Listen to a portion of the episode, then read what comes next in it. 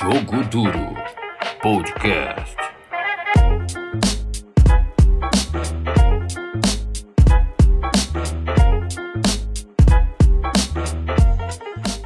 Salve, salve para você que nos ouve. Este é o episódio de número 5. Pois é, a gente chegou aqui ao quinto episódio. Com isso, eu também tenho algumas novidades para falar para vocês. O jogo duro cresceu e a gente não é mais só um podcast agora. Ou seja, é, agora a gente também tem conteúdos de vídeo. Como diria meu amigo Tel, que gosta tanto de imitar, né? Um, um gaúcho aí. Bah, segura os guri. E por falar em guri, hoje nós temos a participação ilustre de uma guria que é muito nossa amiga. Mas antes de apresentá-la, eu vou chamar meu amigo de bancada do jogo Duriense, Caio Pêssego. Chega mais, meu parceiro. Fala, Matheus, tudo bem? Oi, gente. É, espero que a gente tenha uma conversa legal aí. Pô, espero que sim também. E aí, gostou desse nome que eu dei para quem é do jogo duro? Um componente jogo duriense? Ah, não gostei não, assim, a Não sinceridade. foi um bom nome. Jogo bom. Durense. Agora nós somos um canal, como eu avisei, nós somos um canal. Porém, já dado todos esses recados, agora sim vamos à nossa convidada de honra, que é jornalista e repórter do Globo Esporte de Goiás, da TV Aranguera, afiliada da Rede Globo, inclusive. Vitória Leite, muito obrigado por aceitar o nosso convite e participar do nosso humilde programa, Vicky. Obrigada a vocês. Eu que agradeço pela oportunidade para a gente falar aí sobre o que está acontecendo. É, espero poder ajudar no debate de hoje. tenho certeza que vai ajudar. É, no episódio de hoje, a gente vai debater sobre os protocolos de saúde na retomada do Brasileirão. Só para deixar quem nos ouve a par da situação, no dia 7 de junho, a CBF divulgou o protocolo inicial para o retorno do Brasileirão. Nesse protocolo, ele era dividido em cinco fases. Entre elas, desde a testagem dos jogadores, o isolamento e eles ficarem concentrados juntos. E, em suma, esse protocolo da CBF ele prevê que os jogadores eles sejam testados até 72 horas antes de cada partida e que aqueles com resultados positivos sejam afastados e colocados em quarentena. Mas o lado B é que com essa demora entre a coleta das amostras e também do resultado final, no qual inclusive o responsável até então era o laboratório do Einstein, eh, os atletas compartilhavam ônibus, avião, quarto de hotel, ficavam junto na concentração, em vestiários, sem saber se tinham o vírus ou não. Primeiro, meus queridos convidados, é, eu queria saber se vocês concordam comigo que, levando em conta que o Brasil tem mais de 3 milhões de casos de Covid e mais de 100 mil mortos, não é nem um pouco o momento da bola tá rolando por aqui, né? A volta do futebol nesse momento é, é muito contraditória. É, está jogando futebol num momento em que uma média de mortes por dia causadas pelo Covid-19 é mil, são mil mortes por dia, em média, né? Eu acho que é, é difícil pensar em, em fazer algo natural, como jogar futebol, e acreditar que isso vai fluir com naturalidade. Eu sou contra a ideia, mas assim, acho que a nossa discussão aqui vai ser bem baseada não nisso, assim, acho que é, esse é um, uma pergunta válida, obviamente, mas acho que a nossa discussão Ah, aqui vai ser obrigado. Acho que a, a nossa discussão vai ser mais baseada em, em como fazer isso acontecer, já que vai voltar. Então, como que a gente vai fazer isso acontecer para ser seguro para todo mundo? Acho que esse é o principal ponto da nossa discussão, né? Eu acho que, assim, só para seguir no- na mesma linha de raciocínio, é, a gente é um país muito tradicional no quesito futebol, então é natural que depois que a gente vê, sei lá, a Bundesliga voltando, a Premier League voltando, La Liga voltando, é natural que a gente espere que o Brasil volte também. Mas é muito difícil a gente comparar o Brasil com países e com ligas como essas, assim. A própria Conmebol tem acompanhado os jogos, é, tem equipes para acompanhar os jogos é, estrangeiros, enfim, é, a Champions League, a Bundesliga, como se eles tivessem um plantão para ver quais são as medidas que eles estão tomando em campo, para entender exatamente qual é o protocolo de cada um. E eu acho que assim o Brasil não estava pronto, não só pela situação que está o Brasil, né, com o coronavírus, mas é, a CBF não, não teve esse tipo de trabalho, então acho que fica um pouco mais difícil se a gente não tentar copiar à risca quem está dando certo. E, inclusive, os protocolos das federações eles seguiram diferentes diretrizes, né? Da FERJ, no Rio de Janeiro, seguiu uma, da Federação Paulista, que, ao meu ver, sem, sem puxar o saco da federação, foi um dos melhores. É, mas não adianta, o Campeonato Brasileiro seriam todas as federações reunidas, né? Então, uh, esses atletas eles já estavam disputando os estaduais e agora eles estão disputando o Brasileirão com, com um protocolo anterior ao da CBF, que eram das federações. Não, e assim, você falou que eles estavam disputando estaduais. Nem todos, né? O Série A tem vários times, vários estados. Goiás mesmo é um estado que não tinha voltado e pretende voltar com o Campeonato Goiano em janeiro.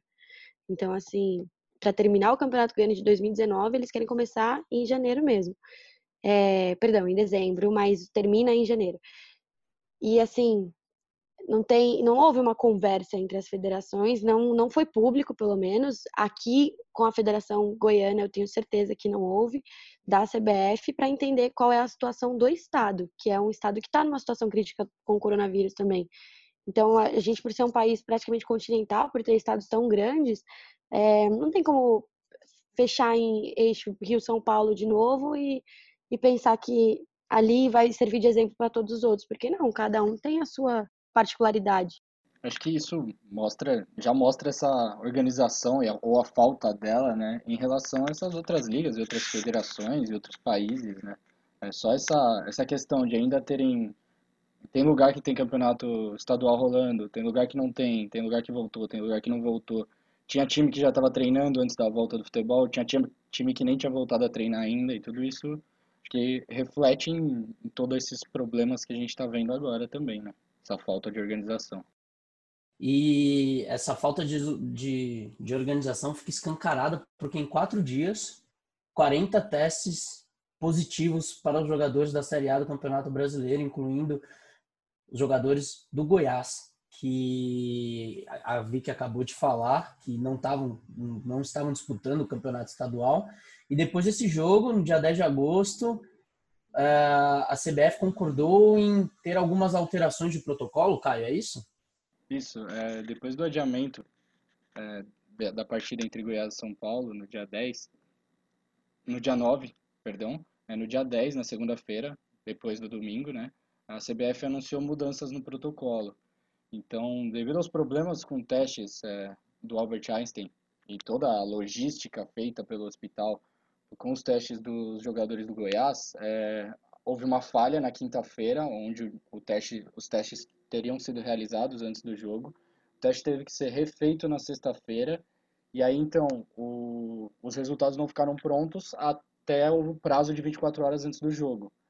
E aí ficou nesse, nesse mistério, né, esperando os resultados. Quando saíram os resultados, muitos jogadores contaminados, e por ter sido por ter estourado esse prazo de 24 horas antes do jogo, ficou muito difícil para o Goiás conseguir inscrever ou é, inscrever os outros jogadores no lugar dos contaminados que não poderiam jogar.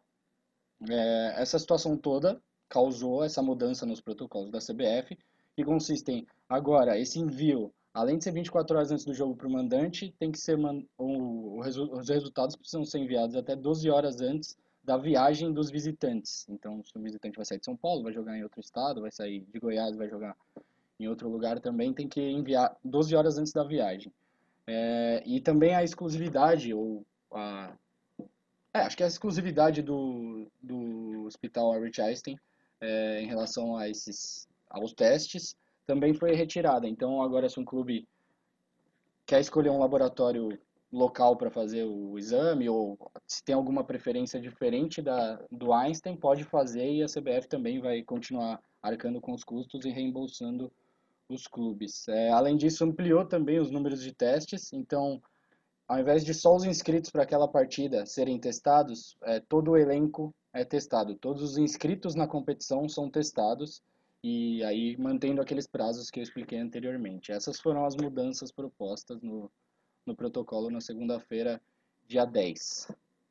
Ah, é, só para lembrar aqui a situação do Goiás, é, assim, para a gente, para a imprensa local, não foi uma surpresa tão grande o que aconteceu no jogo Goiás e São Paulo. Explico. Série C, um dia antes, Vila Nova jogando contra o Manaus, em Manaus. Eles se deslocaram na sexta-feira para Manaus, pegaram um avião, fizeram várias conexões para chegar em Manaus. E o resultado não estava pronto. Então, assim, no dia do jogo, no sábado, foi uma correria maluca, porque de manhã a gente descobriu que um jogador do, do Vila tinha testado positivo. Eu chamei outro jogador do Vila para tentar conversar, entender se ele estava sabendo de alguma coisa. Ele disse que não sabia ainda. Isso, já eram 10 da manhã, o jogo era 4 da tarde. Os jogadores não sabiam o que estava acontecendo.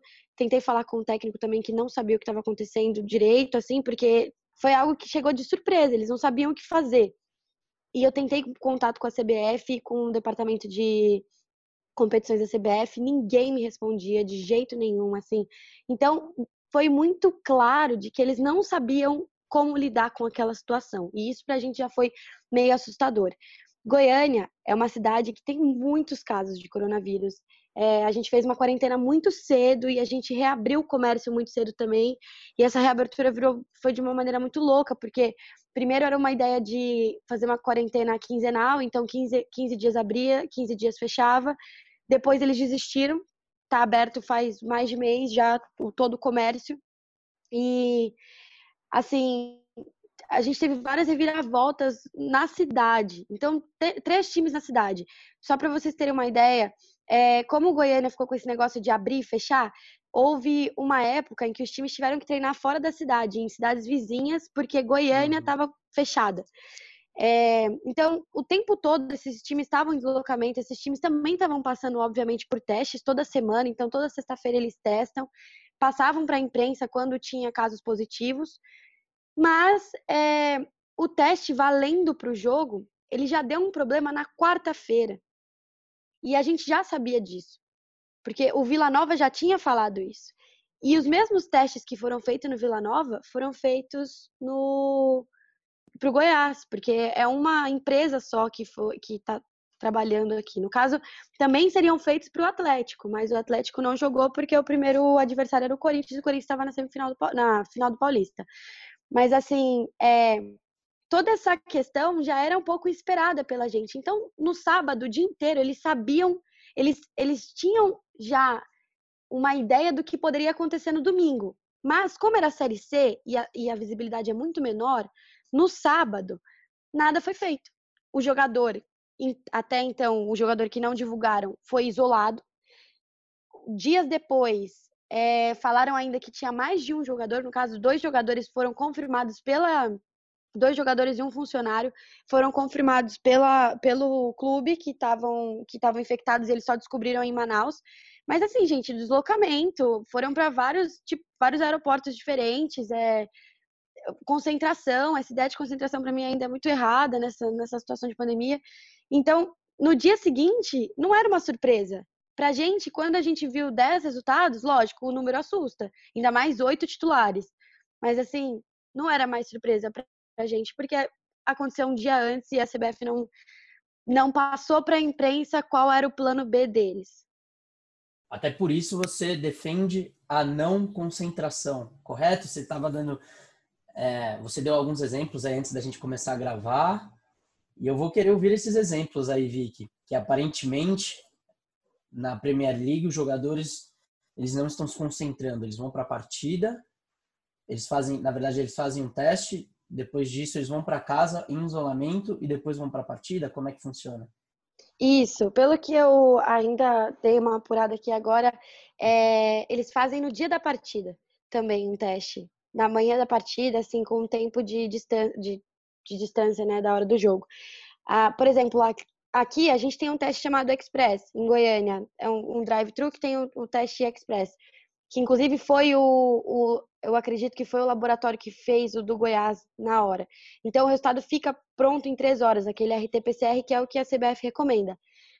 É, assim, já que a gente, por exemplo, é, essa é a minha primeira crítica, já que vamos voltar com o futebol, por que não voltar com o que temos de melhor?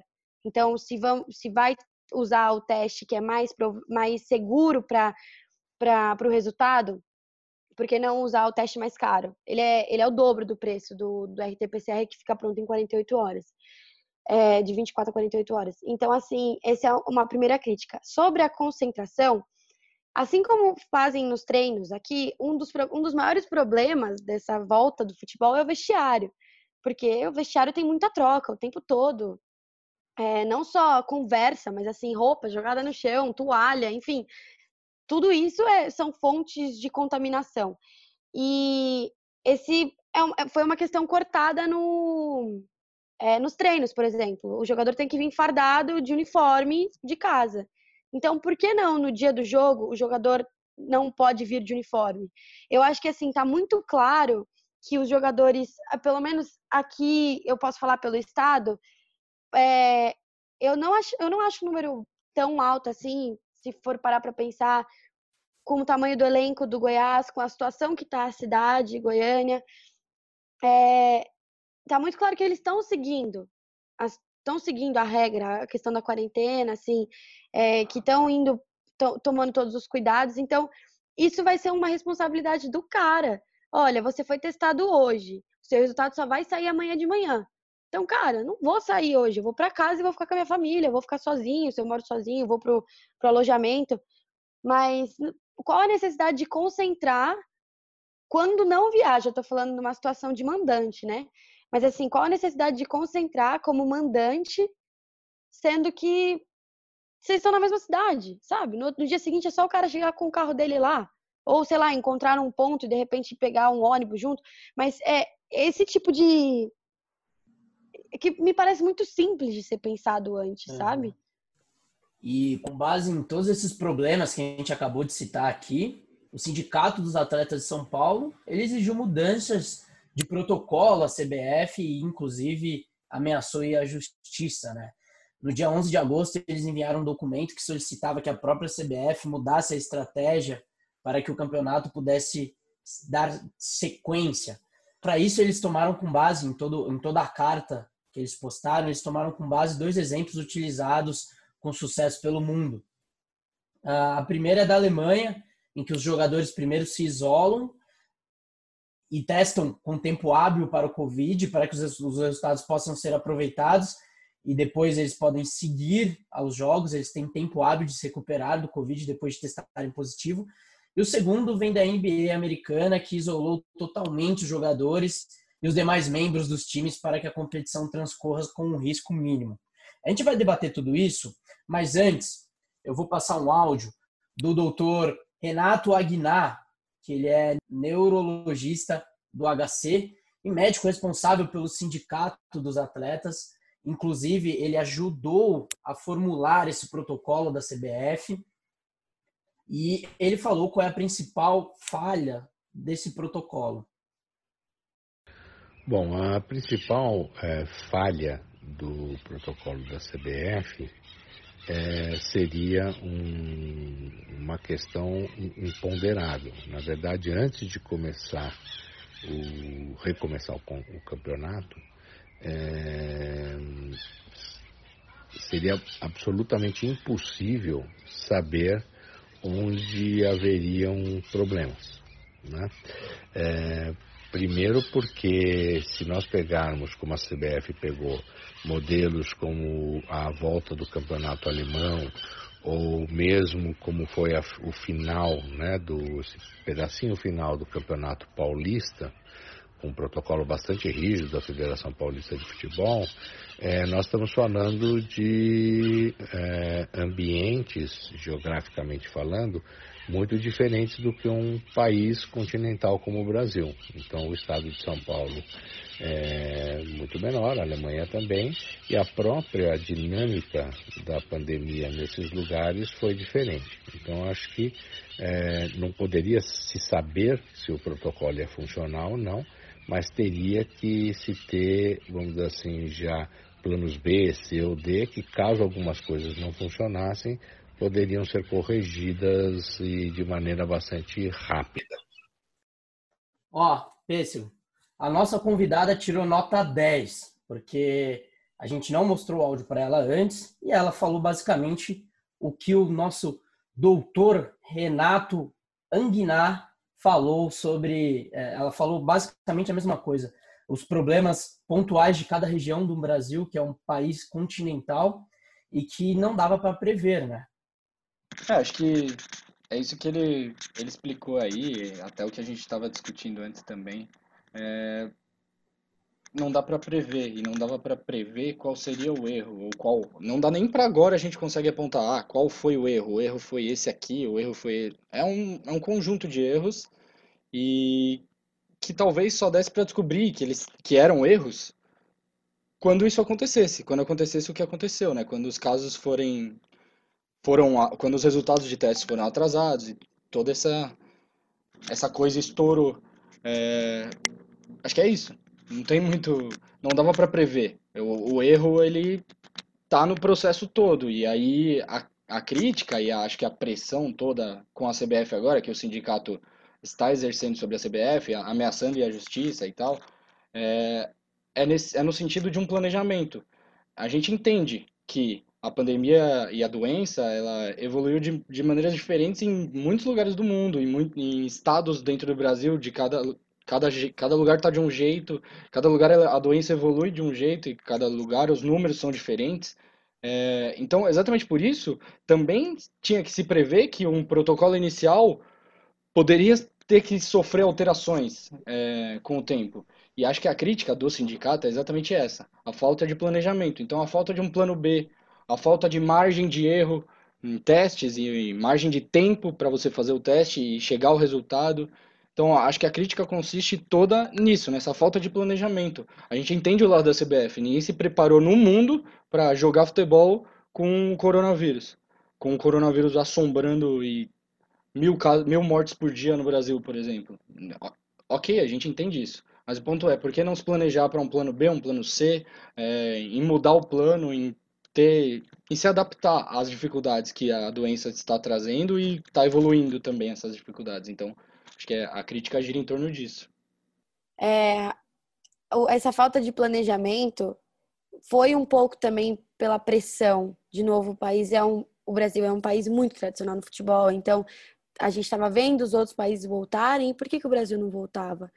E aí a gente vê uma, um case de sucesso, que é a Federação Paulista, com, com o Campeonato Paulista, vê um, um, uma situação de fracasso, que é a, a, do Rio de Janeiro, né? A Federação do Rio de Janeiro, que foi muito criticada, muito questionada, assim, os clubes não estavam prontos para voltar, os clubes não estavam não estavam todos de acordo com a volta. É, então, é, eu entendo a CBF ter se tentado dar uma resposta rápida. O ano está acabando, o campeonato tinha que começar uma hora ou outra, caso a gente quisesse ter uma edição de 2020 é, a gente está esquecendo que tem a, o problema de lesão dos atletas também com esse retorno, com um calendário tão apertado, jogo de quarta e domingo, quarta e domingo, né, meio da semana e final da semana, sendo que eles ficaram o quê? Cinco meses parado? Eles nunca ficaram tanto tempo parados. Então, é, é, essa volta com o calendário corrido mostra também uma falta de zelo pelos atletas do futebol brasileiro. E eu fiquei muito feliz em ver que o Sindicato dos Atletas de São Paulo tomou uma posição, porque inclusive no nosso primeiro episódio, quem quiser, por favor, vá lá e ouça, é um baita no episódio, é, a gente fala da falta de posicionamento dos atletas aqui no Brasil. O foco era futebol, mas acabou se tornando de uma maneira geral.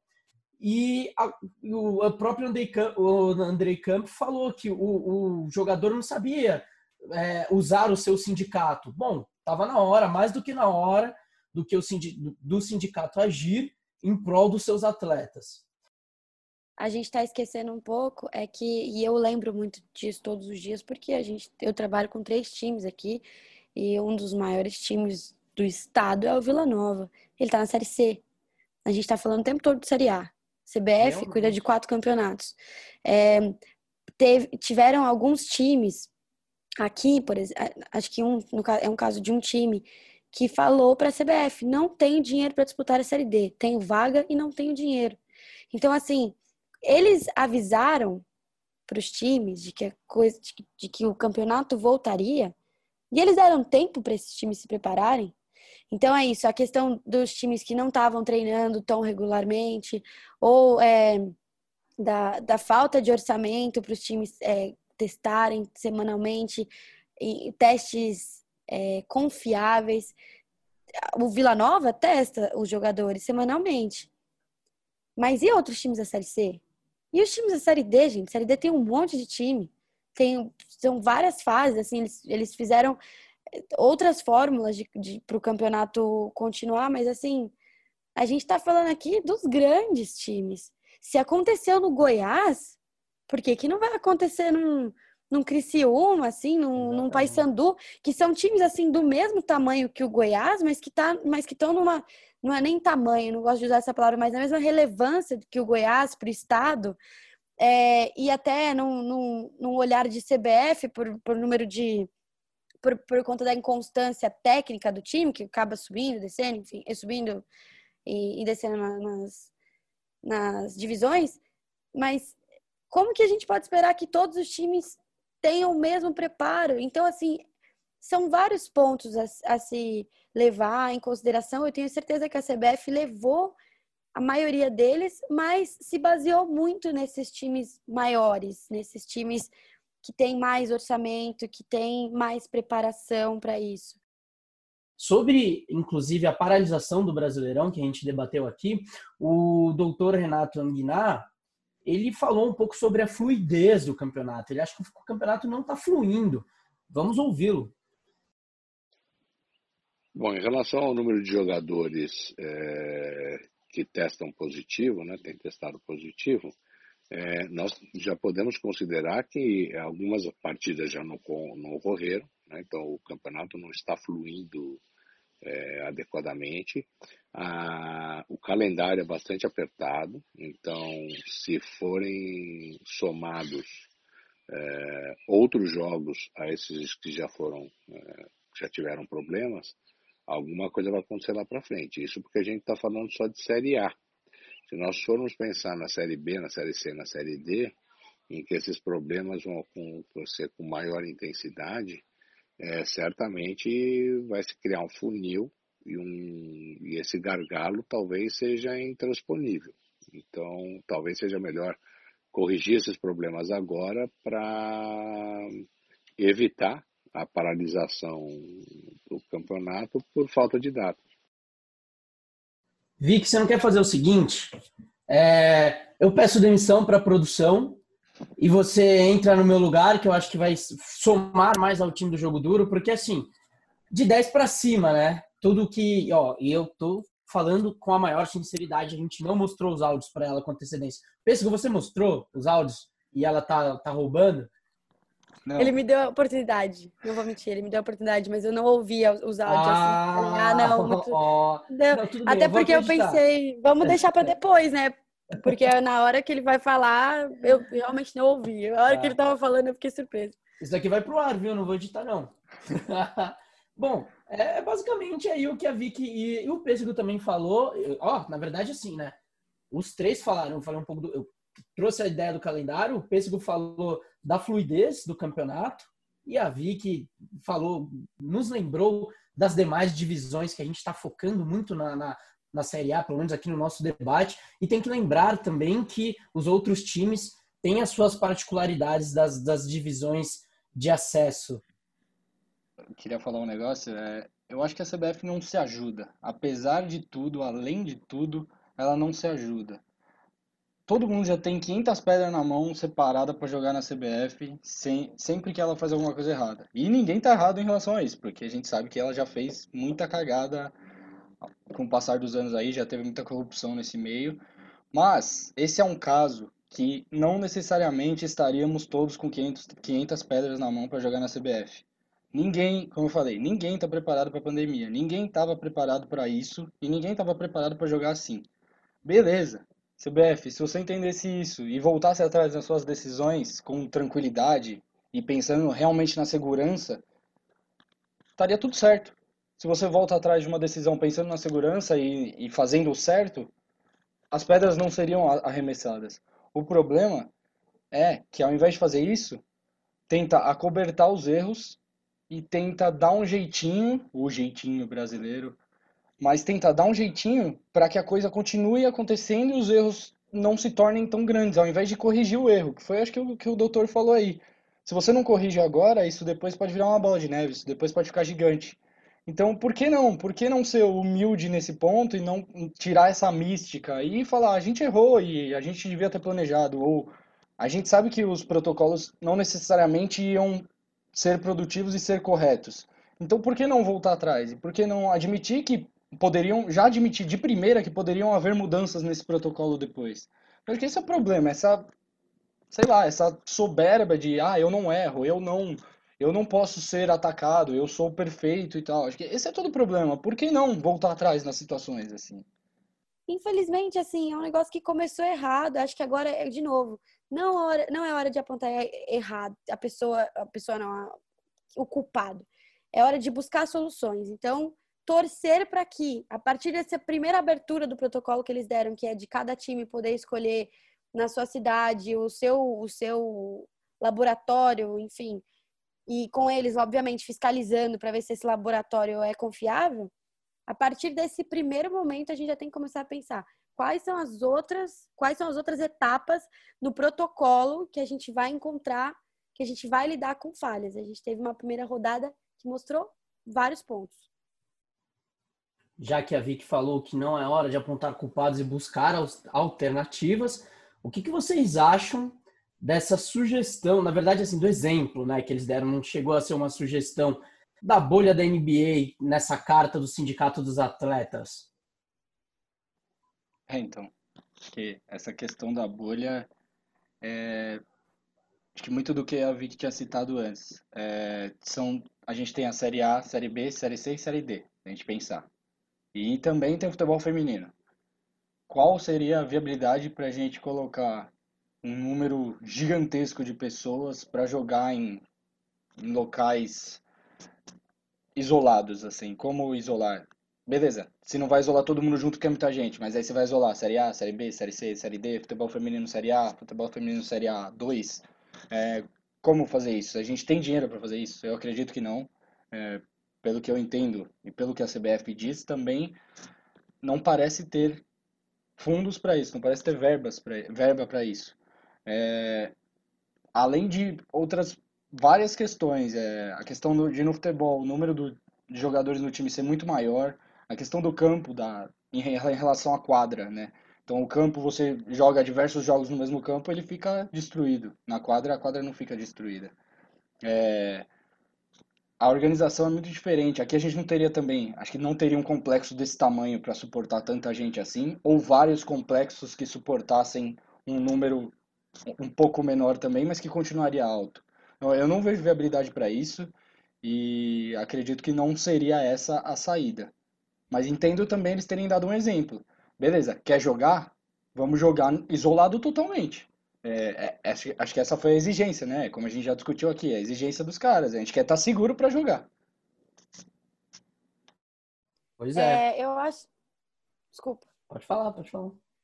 Eu acho loucura a gente comparar com a NBA, assim, a gente tá falando de um campeonato de, franquia, de, de franquias. Tipo, os, os clubes pagam pra estar tá ali também, assim, tem, tem um... É, assim como a maioria dos esportes americanos. É, talvez no Brasil, se pensasse numa fórmula diferente, enquanto o cara estava falando aqui, eu pensei assim, se isolasse todo mundo dentro do, do, do, do CT e se conseguisse, tipo, voos fretados, é, só para o jogo e só tivesse essa, esse deslocamento para um voo, todo mundo do, tem que estar tá isolado ali. Só que eu acho que é inviável, é inviável. Série D, Malemar tem dinheiro para pagar a viagem de, de, ônibus. Assim, aquilo que a gente falou de novo, quarto, o Flamengo é, veio para Goiânia, cada jogador ficou num quarto. Se o Atlético for, eu não, não sei, eu tô, tô é, supondo aqui, mas conhecendo o Atlético e o Watson, que é um presidente assim, é, que como como administrador do clube, ele é um exemplo a ser seguido, assim, ele é muito organizado, ele mudou muita coisa dentro do clube. Como administrador, não estou nem julgando a personalidade dele, assim, mas é ele, até ele que pensa nessa questão que tipo que gasta o dinheiro que for preciso para dar a melhor condição para o time dele, ele, eu acredito que o Atlético não teria dinheiro para pagar um hotel, cada jogador ficar num quarto, cada membro da comissão técnica ficar num quarto. Então, enquanto a gente a gente está falando de, de ligas milionárias, a Bundesliga também é milionária, Premier League também é milionária, mas a gente tem aí uma diferença grande de, de, de times, de orçamento, de novo. Então, na Premier League a gente tem o Manchester City, a gente tem o Sheffield, beleza. E ali tá tentando cada um viver a sua, sua realidade. Mas aqui, é, eu acho inviável, eu acho loucura, assim. Acho que são outros, outros exemplos que a gente tem que seguir. Esse, esse exemplo da NBA é lindo, maravilhoso pra gente que ama futebol, futebol, ama esporte, quer ver o esporte voltando. Mas no Brasil, nem mil anos aconteceria. E o doutor Renato Anguinar, ele concorda com vocês. Ele concorda que criar uma bolha não é uma alternativa. Criar uma bolha como foi criada na NBA, é, eu acho que não é uma alternativa no campeonato nem da Série A. E se nós formos pensar nos campeonatos da Série B, C e D, menos ainda, porque quanto, é, vamos dizer assim, mais pobre, né, menos recursos tem a, essa divisão do, do futebol, é mais difícil é você colocar todos os times em um ambiente totalmente isolado, porque o custo é muito alto.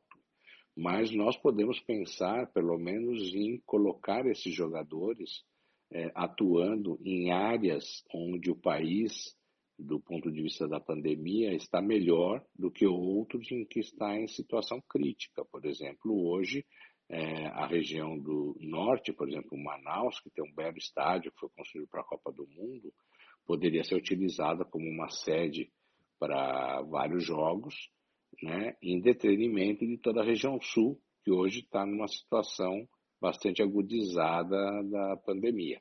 Então, eu acho que esse tipo de logística teria que ser pensado e talvez reestruturar a lógica da competição no momento crítico que estamos passando. Bom, para variar aí, mais um 10 para Vicky Leite, que falou da, da, do problema financeiro das demais divisões, que a gente estava focando principalmente no nosso debate aqui, muito nos clubes da Série A. E realmente é um cenário completamente diferente, é uma outra realidade os demais clubes das divisões de acesso. E o, o doutor Renato Anguiná também falou da possibilidade de dividir em polos, né? Igual foi feito no Campeonato Paulista. Para a gente encaminhar para o final, o que, que vocês acham dessa ideia? Eu, eu não acho, particularmente, eu não acho que é uma boa ideia, porque não sei como é que seria o, o aporte financeiro para esses times ficarem instalados durante todo o campeonato em uma outra região lembrando até dos exemplos que não são só de clubes da Série A, por exemplo.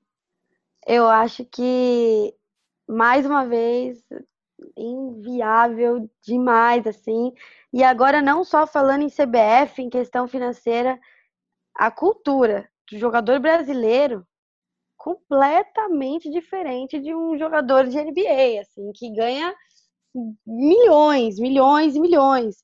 Você falar para um cara que ganha dois mil reais no time de Série D, três mil reais no time de Série D, que ele vai ter que ficar seis meses isolado só com jogadores e tá nem aí pra família dele, que também tá sofrendo com coronavírus aqui fora, inviável, impossível, assim, é, não, se, se houve pressão dos jogadores, na, e aí agora eu falo do Goiás, por exemplo, houve, quando os times estavam parando, a Federação Goiana estava tentando continuar, mas assim que todos pararam, não, realmente não dá.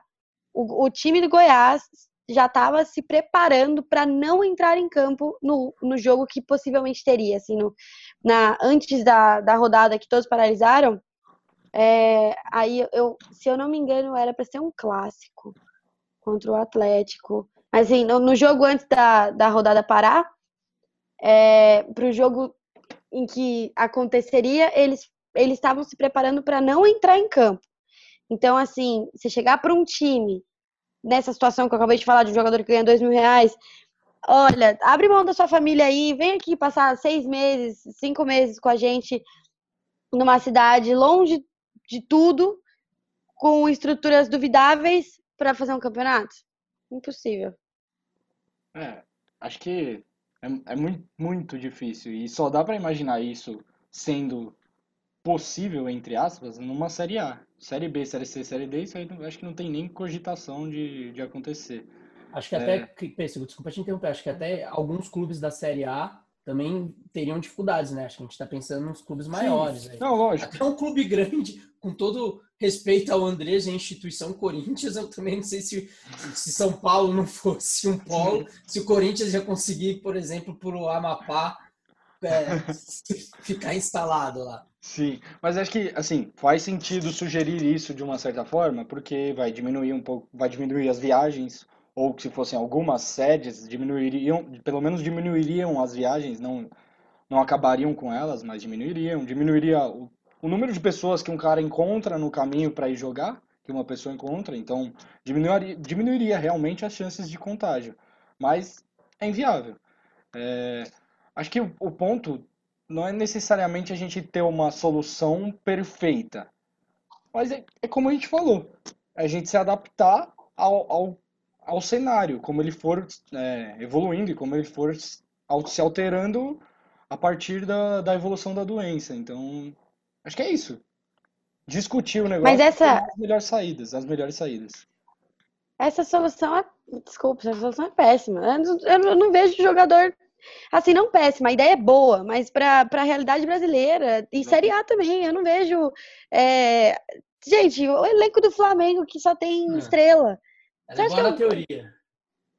Ela é boa na teoria, mas assim, você acha que, que o elenco do Flamengo, que a gente vai falar esportivamente aqui, falando o jogo com o Atlético foi bem esquisito para a situação que o time tá com relação ao técnico. Você acha que o elenco daqueles ia falar, não, vou abrir mão da minha família e vou ficar com vocês no, no é, isolado no norte do país?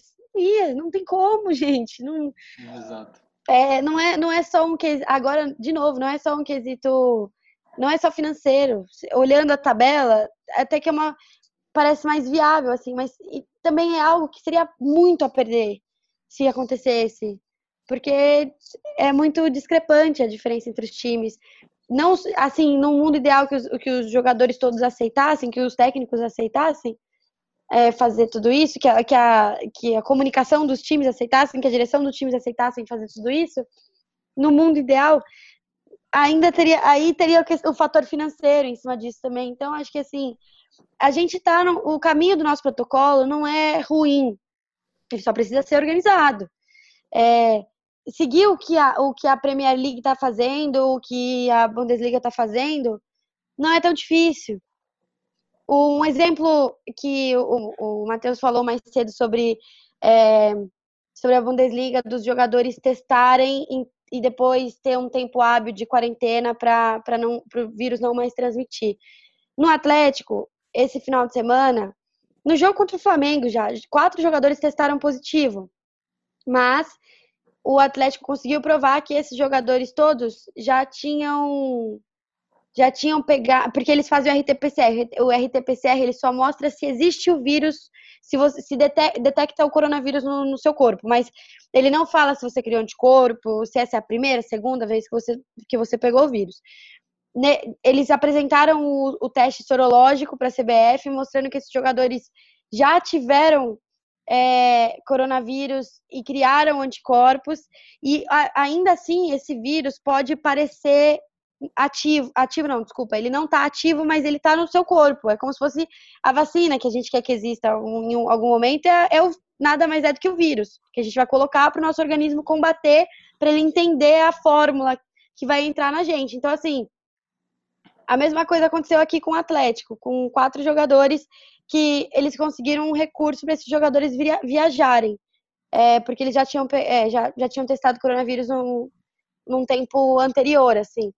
Então, é, dá para ver que essas pequenas questões assim que, que acabaram se repetindo aqui estão funcionando. Teve, a, apesar dos quatro jogos que a gente não teve na primeira rodada, a gente teve vários outros. Então, dá para funcionar do jeito que tá. Já que eu não, não acredito em paralisação, não acredito nessa teoria, é, e já que o ponto não é mais discutir se vai ou não voltar, o futebol já voltou, dá para funcionar Mas agora vai funcionar como? Primeiro erro, tirar, consertar o primeiro erro e colocar a questão das cada um poder escolher o seu o seu laboratório. Mas aí a gente vai esperar um segundo, terceiro erro ou a gente já vai começar a analisar os outros pontos? Acho que essa de tudo que a gente falou, acho que essa é a questão principal, assim. Não é não é buscar um outro campeonato agora, não dá mais tempo. É consertar esse campeonato se quiser que ele aconteça. Bom, com isso a gente fica por aqui. Foi uma honra. Olha, que convidada tirou 10 em tudo. Eu ainda acho que ela colou, roubou, porque tem um parceiro chamado Caio Pêssego que passou cola para ela. A gente gosta de pegar os convidados de surpresa. Mas brincadeira, Vic. Mandou bem. É, trouxe um debate de alto nível, acertou tudo, tirou de letra. É, obrigado por aceitar nosso convite. E ó, como você bem sabe, as portas para você estão sempre abertas e apareça mais vezes por aqui. Ah, será que eu faço a piadinha interna de que eu sempre fiz parte desse time? eu sempre não é fiz mentira, parte desse time. Não é uma mentira. Então, assim, muito bem conhecida por todos vocês. Eu voltaria, eu tô aí aberta pra, pra negociação, gente. Vamos chamar. aberta a negociações. Na janela de transferência, eu vou mandar o a sugestão para a nossa produção, Pêssego. Abrir a janela de, de transferência internacional, né? Porque a Vicky é de, de transferência internacional. Dizem por aí que a proposta já está preparada. Ah, gente, só conversar com o meu empresário que a gente está aberto. Boleira é demais. Nada mudou, né? Obrigado também pela sua participação. Obrigado por ter pensado na Vicky Leite e ter pensado no convite a ser feito por ela. Obrigado por, pela parceria também e por ajudar a produzir esse episódio. É isso. Espero que nosso papo tenha sido bom para esclarecer aí para a galera e mais uma vez, nosso papo não foi assim querer dar a solução para todo mundo, mas mostrar que umas conversas geram soluções e geram alternativas que podem ser sempre úteis. Pois é. E eu queria dar um recado também pro Theo. Ficou pedindo folga, ficou pedindo folga. Toma essa geladeira aí, meu querido amigo. e, eu, e eu falei que a Vicky Leite ia pegar meu lugar, eu acho que ela tem que pegar o lugar do Theo, tá? É, Olha, o Theo me substituiu já na Gazeta, né, gente? Olha, Quem sabe não é a hora tá de eu hora voltar. De dar o troco. É a famosa lei do ex. é isso. Nunca falha. Então, pessoal, obrigado pela sua audiência. Chegamos ao quinto episódio. Bah, segura os guri, com participação especial da guria. E ficamos por aqui. Muito obrigado pela sua audiência. Acompanhe nossas redes sociais. E também agora sigam-nos no YouTube. Somos youtubers. Tchau, tchau.